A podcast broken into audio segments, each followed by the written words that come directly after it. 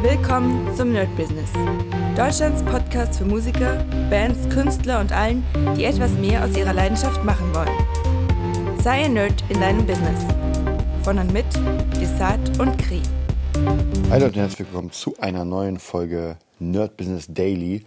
Und ja, was soll ich sagen? Ich hoffe, euch hat die Folge erstmal letztens gefallen oder gestern wahrscheinlich mit, ähm, mit Liebe deinen Kunden. Ich habe da wieder tausend neue coole Ideen, weil ich gerade auch so ein bisschen drinstecke in nicht meinem eigenen Projekt, sondern ein paar anderen Projekten, äh, die auch so ein bisschen nach vorne wollen in diesem Bereich mit Kundenarbeit und so weiter. Und ja, da werde ich auf jeden Fall euch ganz viele äh, Fallbeispiele auch noch nennen.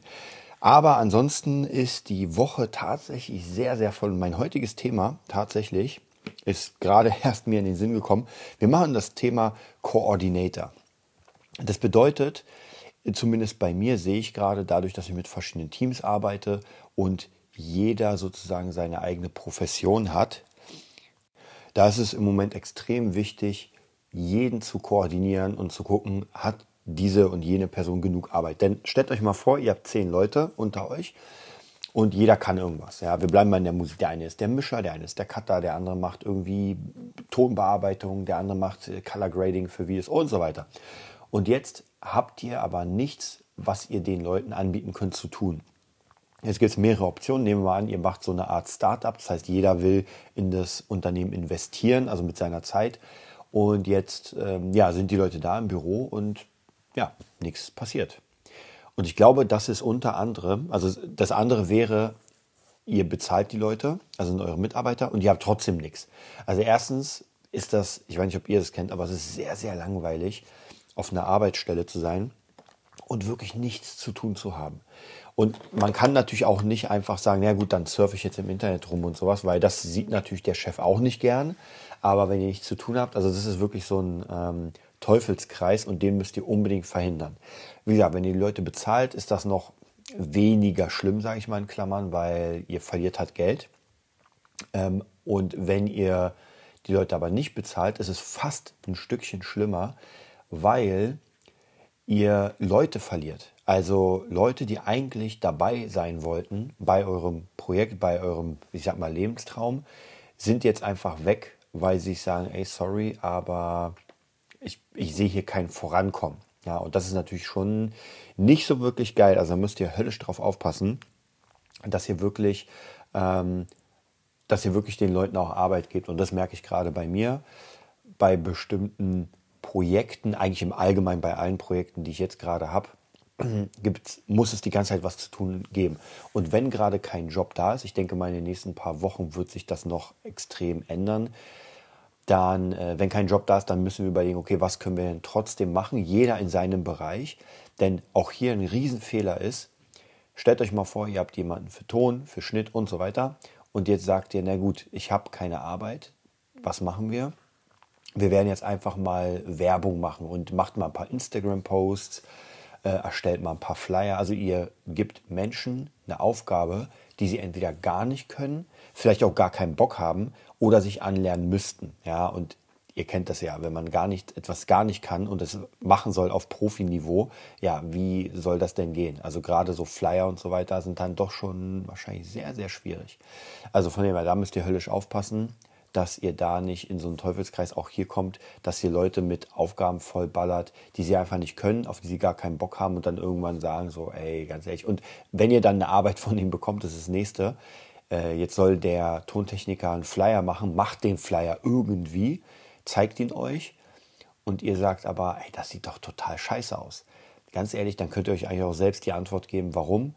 Hm, weil er nicht geschult ist dafür und einfach keine Ahnung und kein Auge dafür hat. Der kann der krasseste Typ sein im Mixing, der macht euch alles, aber dann kommt halt Flyer und Todeszone. Also von dem her, ich glaube, in jedem Team ist es sehr, sehr, sehr wichtig, einen wirklich krassen Koordinator zu haben, der immer auch in die Zukunft guckt und sich überlegt, oh, wenn wir jetzt gerade keine Jobs haben und äh, gerade nichts los ist, wie kann ich trotzdem noch die Leute bei Stange halten und motivieren? Wie gesagt, es kann auch über Referenzprojekte sein, dass man sagt, ey Leute, äh, ich habe eine Idee, wie wir trotzdem etwas machen können in der Zeit, ähm, um für uns Werbung zu machen. Ja. Und dann aber nicht so schwachsinnige Sachen wie, ey, Tontechniker, bauen wir jetzt eine Website, weil wir haben keine und Wenn ihr niemanden dafür habt im Team, der das kann, dann gibt es zwei Möglichkeiten. Entweder macht es selbst, weil ihr dafür verantwortlich seid, oder ihr gebt das ab. Und ich hatte heute gerade einen Schüler, der auch mit, mit vielen äh, Mitarbeitern einfach nicht zufrieden ist. Der hat so ein paar Freelancer zum Thema Social Media und noch andere, zahlt den Kohle und ist einfach überhaupt nicht zufrieden und merkt auch, dass die Leute auch gar nicht so richtig Bock haben. Ja, das ist das nächste. Da muss man sofort die Reißleine ziehen und sagen, sorry, so können wir nicht zusammenarbeiten. Also gerade wenn ihr so ein bisschen am Aufbau seid, braucht ihr Leute, die noch ein Stück mehr reingeben, als wenn es eine dicke Firma ist. Ja, eine dicke Firma kann sich sowieso die Besten leisten und kann auch die Leute bezahlen. Auch hier ist natürlich nochmal eine wichtige Sache, wenn ihr Leute für einen Job nehmt, dann bezahlt die Leute auch richtig gut. Denn wenn ihr sie nicht richtig bezahlt, dann habt ihr wieder das Problem, dass sie noch andere Sachen müssen, machen müssen, dass ihr keine Zeit habt. Und das ist so ein bisschen, ich sag mal, in Klammern bei mir so, weil ich natürlich sehr viele Sachen habe. Ja, ich habe meinen Gitarrenunterricht, Producing-Unterricht, äh, Mixing mit Leuten, also sehr, sehr viele Bereiche.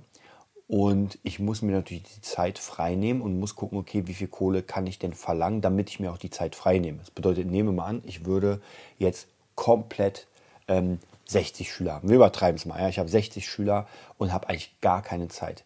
Wenn jetzt jemand mir einen Job anbietet und ich gucke, okay, der bietet mir ein Mixing an und dafür brauche ich 10 Stunden. Hm. Das heißt, er muss mir mindestens den Lohn zahlen, den mir 10 Stunden Schüler geben würden. Ja, jetzt nehmen wir mal an, keine Ahnung, 10 äh, Schüler, 10 Stunden, wir machen es jetzt ganz pauschal für äh, 40 Euro, sagen wir 400 Euro. So, das bedeutet, 10 Stunden kann ich dieser Person anbieten für 400 Euro. Das ist aber nicht ganz richtig. Denn wenn ich jetzt seine Arbeit annehme, die ist irgendwann fertig und dann ist vorbei. Die Schüler aber bleiben die ganze Zeit. Das bedeutet es nicht nur in dem einen Monat oder in den einen 10, 10 Stunden 400, sondern ich mache mit den Schülern weitere Stunden. Und das ist auch so eine Sache, wo man extrem aufpassen muss. Also müsste man eigentlich fast das Doppelte oder vielleicht sogar das Dreifache nehmen, dass man sagt, okay, wenn ich dann fertig bin mit diesem Job, habe ich Zeit, mir einen neuen zu suchen, der auch gleichwertig ist. Ja, also das sind ich sag mal so, diese Kalkulation, diese Preiskalkulation sind immer sehr, sehr interessant. Und ich kann mich noch erinnern daran, und das erwähne ich immer wieder, ich weiß, bei Frank Rosin, ich mag die ja, Rosins Restaurants. Und oft oder das meiste Problem hatten die Gastronomen immer in der Kalkulation. Ich glaube, es war äh, das Vierfache draufschlagen oder sowas, wenn ich mich nicht irre. Ich weiß nicht mehr hundertprozentig. Also praktisch den Preis zählen, was das Essen kostet, was alles praktisch an den Materialien kostet und dann das Vierfache, weil man muss auch noch zubereiten, man muss Strom zahlen und so weiter. Und hier ist es ein bisschen anders. Wir haben ja als, ich sag mal, erstmal als Lehrer, als Gitarrenlehrer und sowas keine Kosten äh, im Sinne von, ähm, na gut, Stromkosten haben wir, die sind mal ein bisschen schwierig abzurechnen, aber wir haben keine Kosten, wo wir sagen, okay, diese Stunde kostet jetzt genau 5 Euro äh, Plektren oder sowas. Sowas gibt es nicht, sondern wir haben halt nur diese Stunde Zeit, die wir, die wir benutzen. Äh, und trotzdem muss man sehr, sehr gut kalkulieren, denn man muss ja gucken, wie man äh, davon lebt. Und ich hatte letztens jemanden, auch einen befreundeten Gitarrenbauer, der mich gefragt hat, so, mh, hm, also der, der irgendwie, es ging um eine Gitarre, ich weiß nicht mehr hundertprozentig, und es ging um den Preis. Und er konnte mir aber keinen Preis nennen, weil er es nicht so hundertprozentig wusste, so, hm, wie viel nehme ich denn? Und dafür kauft mir die keiner aber ab und so weiter. Und ich habe ihm gesagt, ey, es ist relativ easy, weil du musst ja gucken, wie viel Fixkosten hast du im Monat. Ganz einfach. Wie viel zahlst du im Monat an, damit du überhaupt überleben kannst? Und jetzt kannst du das ganz, ganz locker berechnen indem du sagst, wie viel kannst du denn pro Tag arbeiten. Mm. Und das musst du dann teilen durch das, was du brauchst. Also nehmen wir an, du brauchst 1000 Euro im Monat, kannst 10 Stunden arbeiten im Monat. Das heißt, um 1000 Euro zu bekommen, musst du jede Stunde 100 Euro nehmen.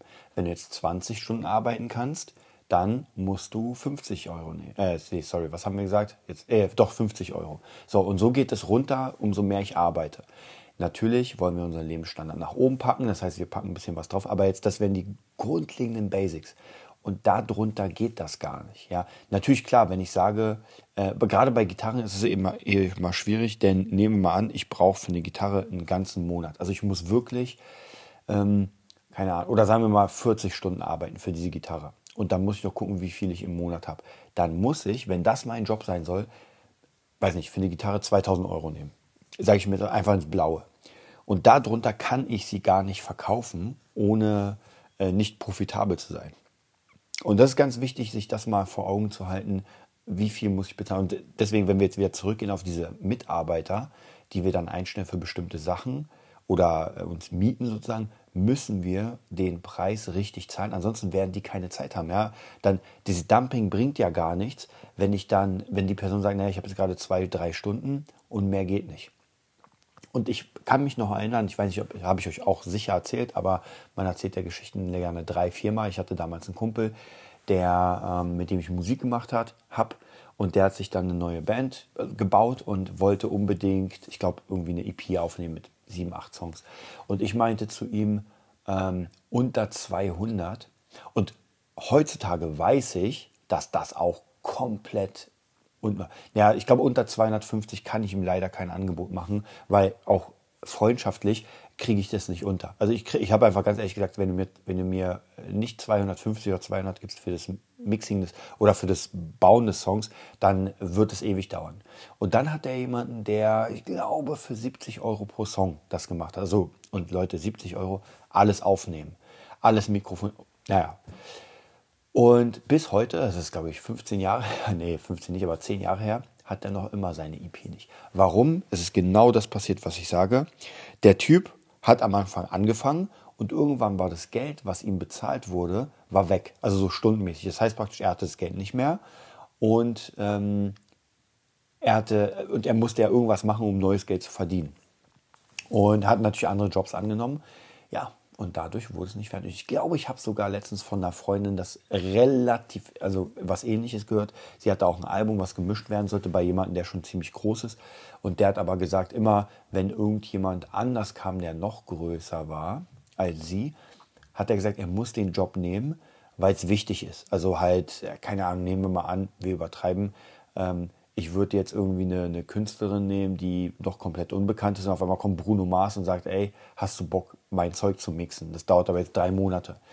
Hm, dann würde ich der Künstlerin sagen, also so war's, sorry, aber wir müssen jetzt kurz warten, weil ich einen anderen Job habe, den muss ich auf jeden Fall machen. Okay. Dann kommt aber nach Bruno Mars, währenddessen kommt ein Eminem und sagt, Alter, du machst für Bruno Mars da mal. Und so geht's weiter und weiter. Ich kann es vollkommen verstehen. Ich kann es vollkommen verstehen. Aber man muss da höllisch aufpassen, weil wenn man seinen Namen einmal kaputt macht, in diesem Bereich, dass Leute über dich reden und sagen, ey, mit dem würde ich nicht, mit, nicht arbeiten, denn der macht seine Mix nicht. Irgendwann sind die Großen auch mal weg. Und dann kann es sein, dass man wieder zu den Kleinen muss und ja, dann kommt keiner mehr. Also deswegen, mein Tipp ist hier auf jeden Fall, versucht die Leute wirklich so zu bezahlen, dass es, ähm, dass es wert ist, also praktisch die Wertigkeit zu bezahlen. So, das war's auch heute. Jetzt muss ich ein bisschen was arbeiten, aber ich hoffe, ihr habt ein bisschen was äh, zum Thema. Jetzt sind wir ein bisschen abgeschwiffen, wie immer, aber zum Thema Controlling ein paar Sachen zu. Werden wir auf jeden Fall auch noch in unserem äh, Kunden, Kundenformat haben. Bis dann. Das war die neueste Folge vom Nerd Business Podcast. Wir hoffen, es hat dir gefallen und bitten dich darum, uns eine 5-Sterne-Bewertung bei iTunes zu geben. Vier Sterne werden bei iTunes schon abgestraft. Also gib dem Podcast bitte die 5-Sterne-Bewertung und teile uns auf Facebook, Instagram und schicke ihn an deine Freunde. Wir leben davon, dass du uns hilfst, unsere Message zu verbreiten. Wir danken dir vom ganzen Herzen dafür. Abonnier den Podcast, teile ihn mit deinen Freunden und wir hören uns in der nächsten Folge, wenn es wieder heißt, bist du ein Nerd in deinem Business? Nerd Business.